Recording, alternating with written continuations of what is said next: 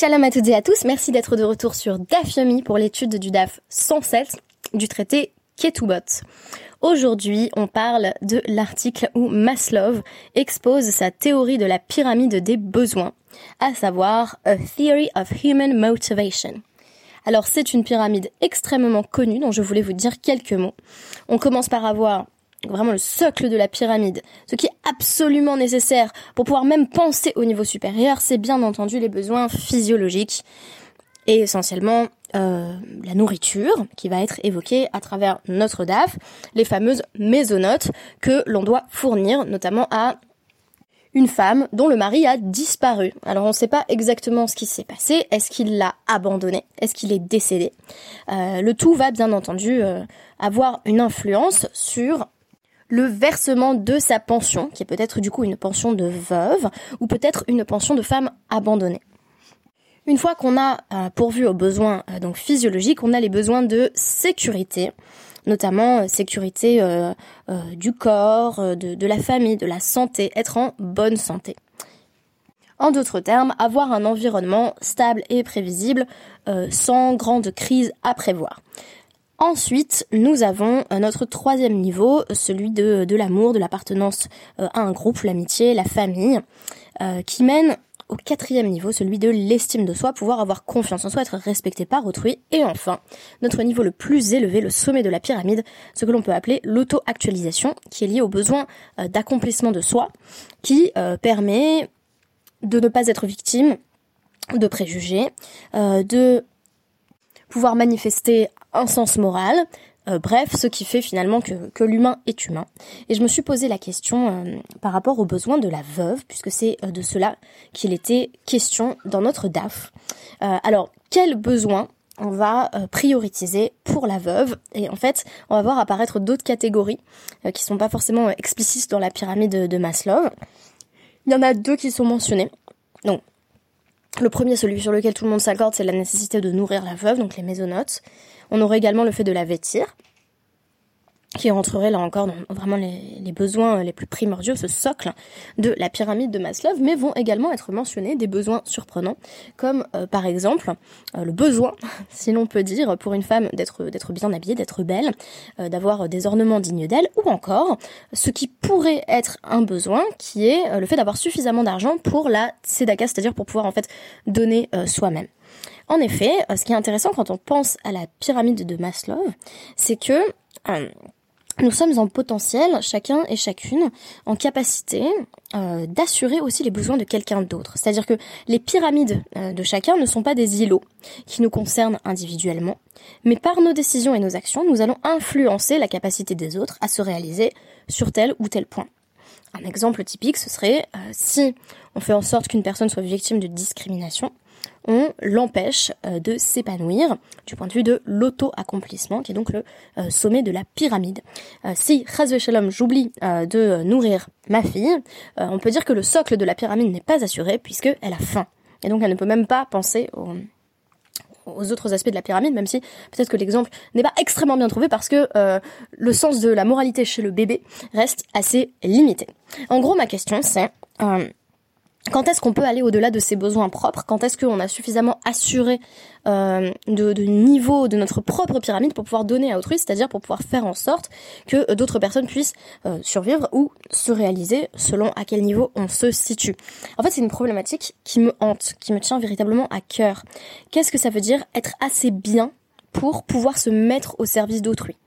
Si je suis dans le sacrifice perpétuel, si j'en oublie de manger et de dormir parce que euh, je suis trop euh, euh, tout entière consacrée à la réalisation de quelqu'un d'autre, alors je perds en quelque sorte des niveaux sur ma propre pyramide et je ne pourrai bientôt plus assurer ce qui fait ce, ce, devoir de présence. Par conséquent, je ne serai bientôt plus à même d'aider autrui. Et en même temps, si je mets mon autoréalisation au sommet de ma liste de priorités en permanence, est-ce que je peux véritablement me soucier euh, de la fin euh, d'autrui, du regard d'autrui, du visage d'autrui qui m'implore de répondre à ses propres besoins? J'ai l'impression que c'est une recherche d'équilibre qui est constante. Euh, et qui véritablement jalonne mon quotidien. Alors, il va être question justement de la précarité de cette femme, au sujet de laquelle on nous dit, donc c'est juste avant le, DAF 107, c'est Mishalach Limdina Tayam. C'est une femme qui a un mari qui est parti. Il est parti à l'étranger. Donc on nous dit, euh, euh, Itma, il y a une, une, une braïta qui enseigne, donc Ravama, Poskin Mezonot les Eshatish.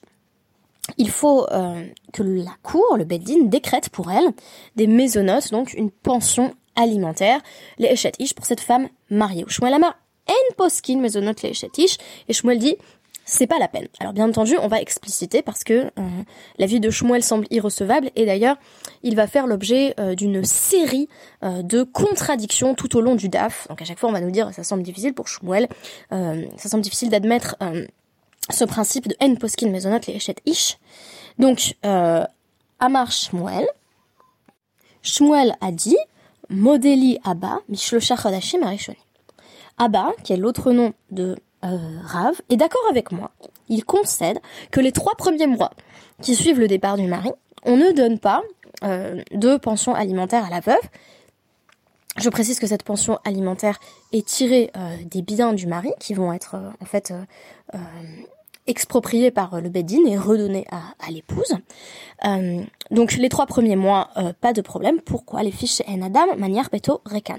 Parce qu'un homme ne laisse pas sa maison vide, c'est-à-dire que, eh bien, si elle va dans le grenier ou, ou, dans la cuisine, elle constatera qu'il y a encore plein de boîtes de conserve et donc qu'il y a encore à manger pour quelques semaines.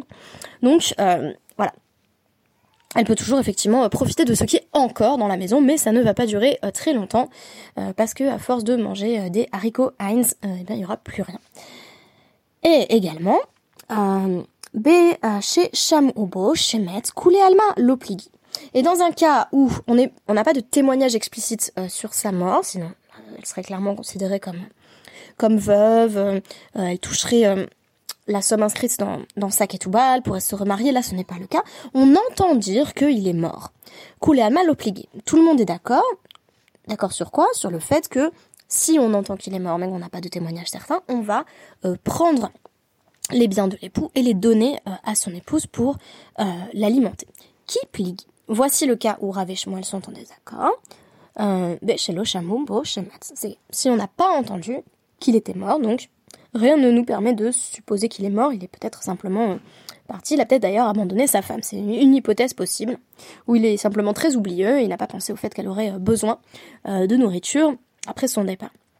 Donc là on nous dit, donc Ravamar Poskin, Deha Meshubad là, pourquoi est-ce qu'il doit, pourquoi est-ce que le Beddin surtout doit lui donner ses maisonnotes, sa pension alimentaire, parce que des là, parce que littéralement il, lui est asservi.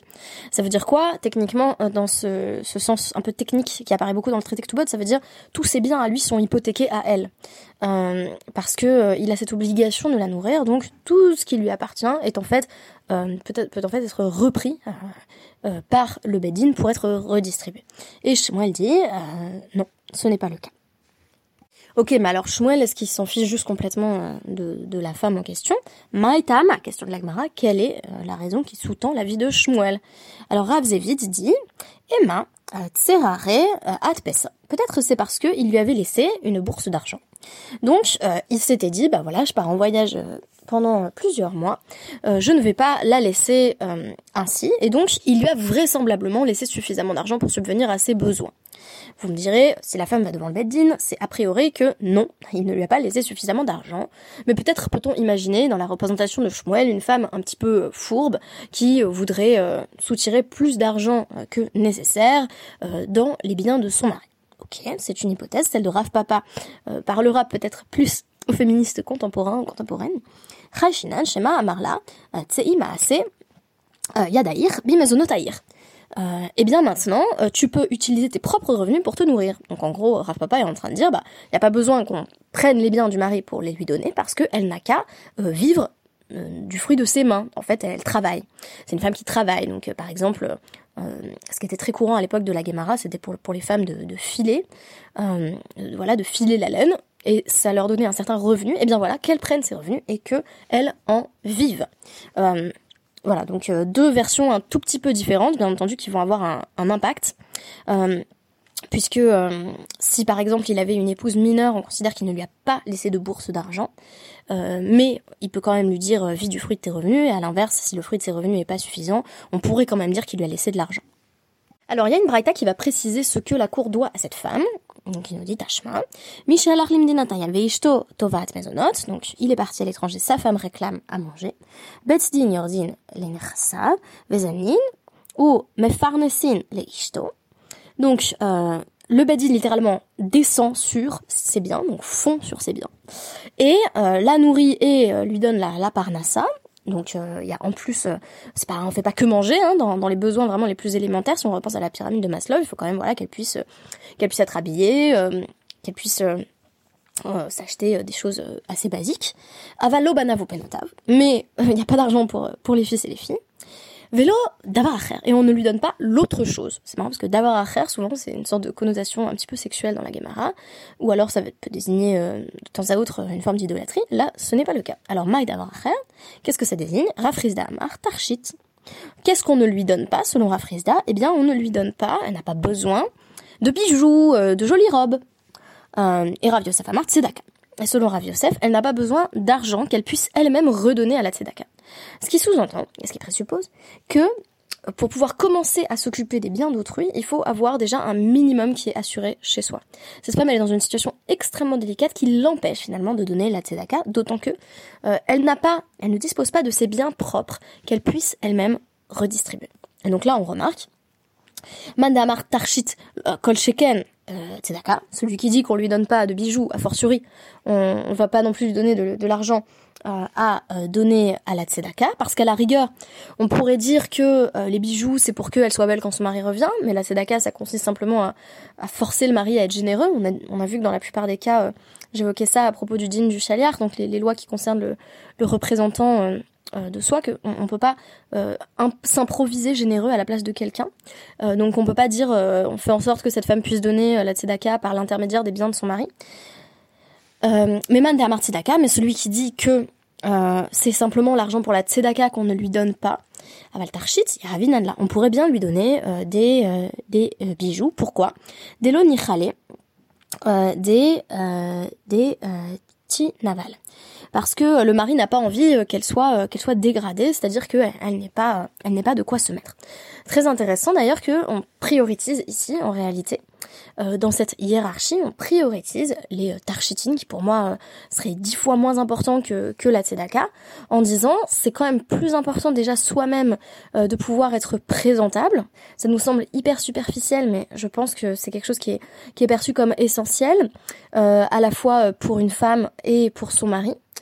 Donc on nous dit voilà, son mari aurait pas envie qu'on la laisse comme ça, ce qui présuppose d'ailleurs que, que son mari ne l'a pas forcément abandonnée.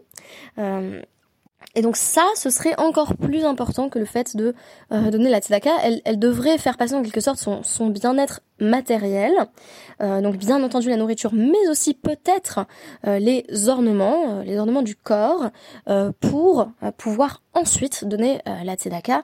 Et cela ne serait possible que si elle a directement accès à ses biens. Donc j'ai l'impression que ça nous montre déjà qu'on fait pas la tzedaka à travers les biens de quelqu'un d'autre. Peut-être la seule exception à laquelle je penserai, euh, c'est dans une situation de rinour, donc une, euh, un contexte éducatif, où je dirais euh, à ma fille, quand elle sera un petit peu plus grande, bah tiens, je te donne 5 euros, va, va les donner au monsieur ou à la dame là-bas. mais de manière générale, c'est pas vraiment de la tzedaka. Si je prends les biens de, de quelqu'un de quelqu'un d'autre et que et que je les donne. puisque c'est pas les miens en fait. Et voilà, j'ai l'impression que ça a été bien illustré euh, par notre DAF et on a également euh, cette notion qui moi me parle pas forcément ou que j'ai du mal à actualiser dans ma vie de tous les jours, mais qui est peut-être juste euh, in fine, à savoir que on doit commencer par assurer les besoins qui sont un petit peu en bas du socle de, de, la pyramide de Maslow pour pouvoir véritablement se consacrer à autrui. Euh, c'est-à-dire que euh, voilà, on, commence par assurer en tout cas euh, la subsistance et même un certain niveau de confort matériel, et c'est ensuite seulement qu'on peut faire en sorte que advienne l'auto-actualisation et la réalisation d'autrui. Caveat cependant, et je terminerai là-dessus avant de vous dire euh, Shabbat Shalom, euh, il faut pas se laisser absorber là-dedans, c'est-à-dire que si on n'est plus capable de penser euh, qu'à euh, ce qu'on va manger demain, justement si on a faim, en fait on n'est on pas capable de s'occuper d'autrui, on est, on est tout à sa faim.